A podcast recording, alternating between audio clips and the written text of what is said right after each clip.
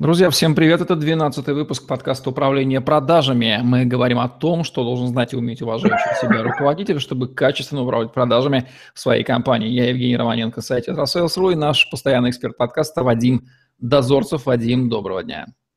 Добрый день, Жень, добрый день, дорогие радиослушатели.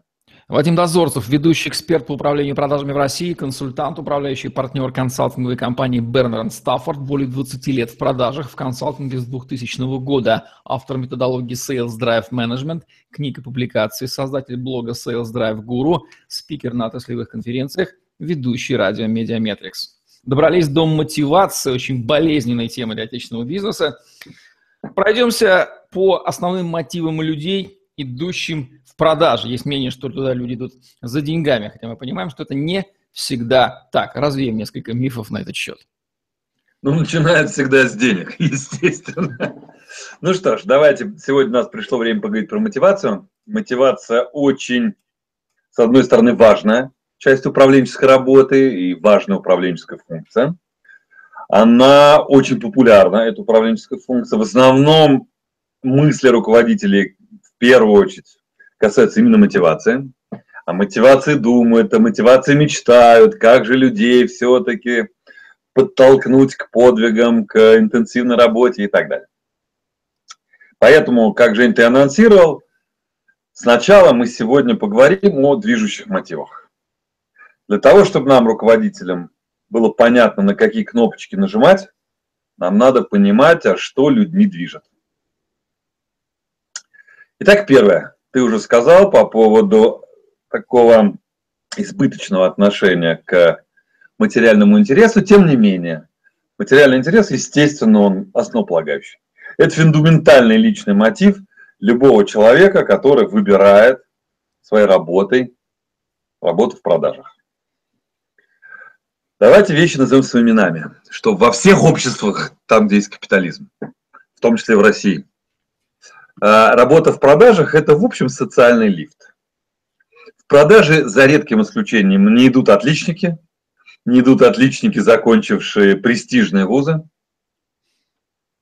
Туда идут хорошисты и бодрые троечники. Наверное, двоечникам в продажах тоже делать нечего, вероятнее всего. Но вот эта средняя прослойка людей, они, собственно говоря, имеют шанс сделать карьеру, потому что карьеру в продажах сделать достаточно легко. Показываешь результаты, результаты в продажах самые объективные из всех остальных других бизнес-функций. Деньги ты принес, молодец. Посему первый мотив, который есть у человека, это, собственно, сделать карьеру, попытаться пробиться в этой жизни, когда мы говорим про молодых людей. Но в итоге все равно это здесь сейчас это деньги. Девиз материального интереса – это Вознаграждению нет предела. Каждый человек, работающий в продажах, в душе надеется, что он реально может заработать бесконечно много. На самом деле, конечно, для того, чтобы много зарабатывать, ему надо и вправду сделать карьеру, надо двигаться по служебной лестнице, выходить на другие производственные грейды, работать с VIP-клиентами, зачастую менять работу, получая все более и более интересные, вкусные условия. Но, повторюсь, материальный интерес превалирующим. Как показывает практика, как показывает мой опыт. Если человека не, мы, э, не стимулируют деньги, если человека не греет мечта о деньгах, то в подавляющем большинстве случаев он в душе не продавец. Что значит в душе не продавец? Напоминаю красной нитью, проходящую через все наши подкасты, идей что продажи – это уникальный бизнес-процесс в любой компании. Он характеризует тем, что продажи – вероятностный процесс. Ты можешь делать все, что угодно, ты можешь быть очень качественным, тренированным, обученным, но далеко не все потенциальные клиенты превращаются в сделки. И вот это обстоятельство, и этот дополнительный стресс, естественно, человек его должен чем-то компенсировать, чем-то мотивировать сам себя. Да, мы говорим сейчас о внутренней мотивации человека. Соответственно, материальный интерес – превалирующая история. Что бы ни говорили наши замечательные друзья HR-консультанты, это фундамент восприятия жизни любого продавца. Но, и вот здесь мы сейчас будем говорить о более комплексном взгляде на этот коктейль внутренних мотивов. Подавляющее большинство людей в мире, В России любят деньги, правда же, да? Альтруистов и филантропов среди нас просто по пальцам можно пересчитать, правда же? Бессеребренников. Все так или иначе любят деньги. Всегда, естественно, возникает вопрос, чем ты готов поступиться ради этих денег, что ты готов вложить, проинвестировать, чтобы получить эти деньги, свое время, свои усилия, трудолюбие, харизму, стрессоустойчивость и так далее. Получается, что мы сейчас будем плавно в этот коктейль личной мотивации добавлять ингредиенты, как, правда, хороший коктейль. Основа есть, материальный интерес. Значит, второй ингредиент коктейля внутренней личной мотивации человека, я его называю так, спортивный азарт, кураж. Американцы используют замечательное слово челлендж, вызов, способность бросить вызов самому себе, способность бросить вызов обстоятельствам, конкурентам, плохой погоде, в конце концов, стрессам, недовольству и так далее. Я думаю, многие из наших слушателей знают эту ситуацию, да, когда прям вот не хочется идти к этому клиенту, поднимать трубку ему звонить. Он неприятный типчик. Но я должен, я сам себе хочу это доказать. Те из наших слушателей, кто занимался спортом, тот, я надеюсь, помнит это ощущение. Ах так, я сейчас пойду, выйду на поле, на ринг, на беговую дорожку, в плавательный бассейн. Я порву своих соперников и конкурентов не всегда получается порвать. Соперник тоже не дремлет. Но это и есть ристалище, это и есть спортивная арена, на которой мы с вами все меряемся силами. Поэтому вот эта спортивная такая жилка, она очень сильно добавляет красок к портрету хорошего продавца. Если у продажника, у человека в продажах, вот нет этого азарта, ну, за редким исключением, он не самый лучший и не самый успешный продавец. Не всегда этот азарт так вот э, выражается с такой мимикой, как я сейчас это показывал. Да? Есть более спокойные люди, есть люди такие более размеренные, но внутри у них огонь конкуренции, огонь вызова, он горит.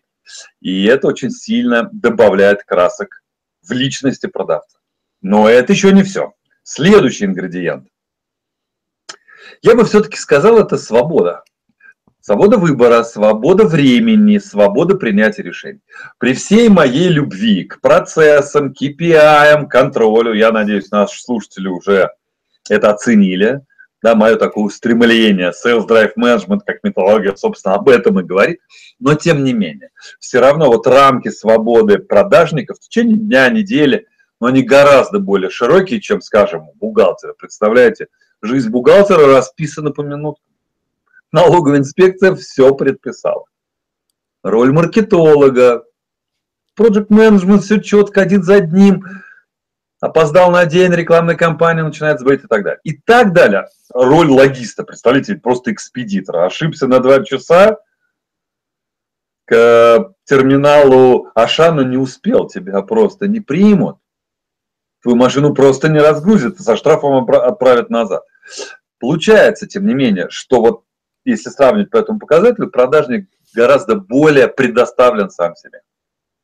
Он один на один вот со своими вызовами, со своими успехами, неудачами, он не отчитывается поминутно и так далее. Понятно, что есть исключения, там какой-нибудь человек в колл-центре, который должен сделать 50, 60, 70 результативных звонков в день, в общем, там особо о свободе не поговоришь, это понятно. Ну, Но тем... нельзя назвать это так, колл-менеджер. Да-да-да. Понятно, да, то есть все-таки вот эти рамки свободы, ощущения свободы, они важны. Я бы это, конечно, сравнил, знаешь, такой приправой к борщу, но тем не менее это приправа важная. И на мой взгляд есть еще один ингредиент. А, и здесь продажник, он сравни а, актеру. Это некое желание быть на виду, это некое желание вот купаться в лучах софитов, славы, признания. Ему должно нравиться, когда на него смотрят и так далее. Конечно, это в гомеопатических дозах все происходит. Он, конечно, не актер и не участник какого-нибудь там комедий-клаба. Тем не менее, тем не менее, продажник во фронте. Он лицо компании, с ним разговаривают клиенты, по его манере поведения судят вообще компании, ее сервисе и так далее. Поэтому вот легкая доля этого желания артистизма и желания признания своих таких артистических способностей важная часть, которая расцвечивает этот самый коктейль внутренних мотивов человека. Понятно, что когда нам, руководителям, везет и вы получаете на входе человека, который вот руководствуется и движем всеми четырьмя составляющими, слушайте, ну это прям потенциальная звезда. Потенциальная звезда. Конечно, при условии, что там есть и знания, навыки, определенные дополнительные качества, да, чисто человеческие, даже там, стрессоустойчивые, да, но с точки зрения личного внутреннего мотива, у него, у такого человека все в порядке. Когда из четырех вот этих обстоятельств присутствует три, тоже вполне договоримый рабочий вариант. Как вы понимаете, при этом материальный интерес должен быть обязательно. Ну, на мой взгляд, да, может быть, меня обвинят в этом избыточном консерватизме, но, ребята, дорогие, я ни разу не видел, чтобы хорошие продажники были бессеребренники альтруисты. Я ни разу не видел, чтобы они обменивались и создавали там общий фонд э, переменных выплат или бескорыстно помогали своим товарам. Я этого ни разу не видел. Почему? Потому что в продажах все-таки такие немножечко законы джунглей. Если ты не можешь, у тебя клиента отберут. Кстати, вот об этом мы поговорим в следующем подкасте, когда уже будем говорить про инструменты. Мотивация административно-управленческий, что мотивация опасениями, или, как я говорю, мотивация страхом, тоже имеет право на жизнь. Это тоже один из инструментов. Вот, собственно говоря, коктейль. Повторюсь, материальный интерес, спортивный азарт, свобода действий, относительная, но свобода действий и желание быть на виду, купаться в лучах славы. Получается, что если мы понимаем, что человека так или иначе движет к его результатам, к его достижениям, вот такая составляющая этих мотивов, то мы как руководители должны задуматься о том, а какие у нас есть группы инструментов мотивационных, я сейчас уже говорю про управленческую мотивацию, какие у нас есть группы управленческих инструментов для того, чтобы воздействовать на эти мотивы. Наша задача, как у пианиста, нажимать на эти клавиши, или как там фортепиано это называется, да, мы угадали, мы нажали именно в ту точку, где, собственно, у человека есть внутренний мотив, значит, большие шансы, что человек справится. Большие шансы, что у него получится. Давайте я сейчас, как бы, вот, наверное, в заключение сегодняшнего нашего короткого подкаста обозначу основные инструменты, а вот уже в следующем подкасте уже подробно раскроем тему, какие инструментарии нам нужны. Я выделяю четыре основных группы мотивационных управленческих инструментов, собственно, призванных да, воздействовать на личные мотивы человека. Перечислю их тоже по некой значимости. В школе я говорил, что материальный интерес – превалирующий мотив, то, соответственно, материальное вознаграждение – это основа. Это основа, это фундамент. Сразу хочу сказать, что если мы с вами, как руководители, ограничиваемся в своих управленческих воздействиях только материальной материальным стимулированным материальным вознаграждением, мы сильно сужаем свои возможности. Но если мы игнорируем материальное вознаграждение, то вся наша структура мотивации такой дом на зыбком песке. Она тут же разъедется, вся эта конструкция, при первом столкновении с реальностью. Мы можем использовать геймификацию, мы можем использовать какие-то моральные стимулы, но где происходит столкновение Э, с реальной жизнью в двух вещах. Что да, мы должны преодолеть этот стресс, мы должны, согласно воронке, получить много количества отказов. Человек будет терпеть такого рода вещи, когда, в общем, он не видит материальной сатисфакции. А представьте себе, вы в B2B, средний цикл 3-4 месяца. Человек будет без денег терпеть ради каких-то ачивок геймификации или каких-то там э, символов Признание маловероятно. Более того, ну, людям надо себя кормить, себя развлекать, а многих есть семьи и так далее. Но есть еще второй риск, который сильно разбивает все попытки построить конструкцию, не базирующуюся на материальном вознаграждении. Конкурентная среда. Ну, представьте, вы создали внутри корпоративную культуру, где вправду деньги не значимы. Ну, скажем так, не на первом месте. Прекрасно, здорово, косты сильно снижаются, люди морально вовлечены, все прекрасно, такая творческая боевая атмосфера. И ваши люди начинают добиваться успеха. И ровно на следующий день, ровно на следующий месяц появляются конкуренты, которые говорят, дружочек, иди сюда, в два раза больше, прямо сейчас. И вы думаете, кто-то откажется? Вот поверьте моему опыту. У нас был проект э, в середине, конце 2000-х годов э, с достаточно крупным, крупным банком, который строил свою розничную сеть. Мы построили вместе с банком учебный центр, где два месяца люди получали ну, феерический курс. То есть уровень подготовки был запредельный. То есть люди знали, умели все. И потом они выходили в строящееся отделение, их переманивали в ВТБ, Ситибанк, Сбербанк на третью неделю. Прям приходили, говорили, ты, ты, ты, встали и пошли. В два раза больше. Все вставали уходили. Почему? Ребята, магическая сила денег. Такова жизнь. Посему, повторюсь, да, вот материальное вознаграждение – фундамент, на котором все, собственно, и строится. Кроме материального вознаграждения, тем не менее, есть моральные стимулы, и в следующем подкасте поговорим, оказывается, в моральных стимулах есть очень хитрая история. Они сегментированы, эти приемы морального стимулирования. Если деньги – это универсальный инструмент, деньги уважают все, то моральные стимулы, они почему-то не одинаково действуют на наших людей. Как отсегментировать людей, поговорим об этом. Третий элемент – мотивация тем самым страхом, о которых я говорил чуть раньше. Хороший продавец чего-то опасается. Соответственно, мы можем давить на этот страх. А вот чего опасается? Ну, в следующем подкасте. есть так называемая гибридная мотивация. Это квалификационные грейды. В чем гибридность? Мы объединяем в себя и возможность зарабатывать, и моральные, и признание, моральное стимулирование, и опасения, если меня не перейдут на следующий грейд, и так далее. Вот я думаю, что вот уже о практических инструментах мы поговорим в следующем подкасте, более-менее понимая, да, какая линейка мотивов, да, какая связка, комбинация внутренних мотивов человека так или иначе влияет.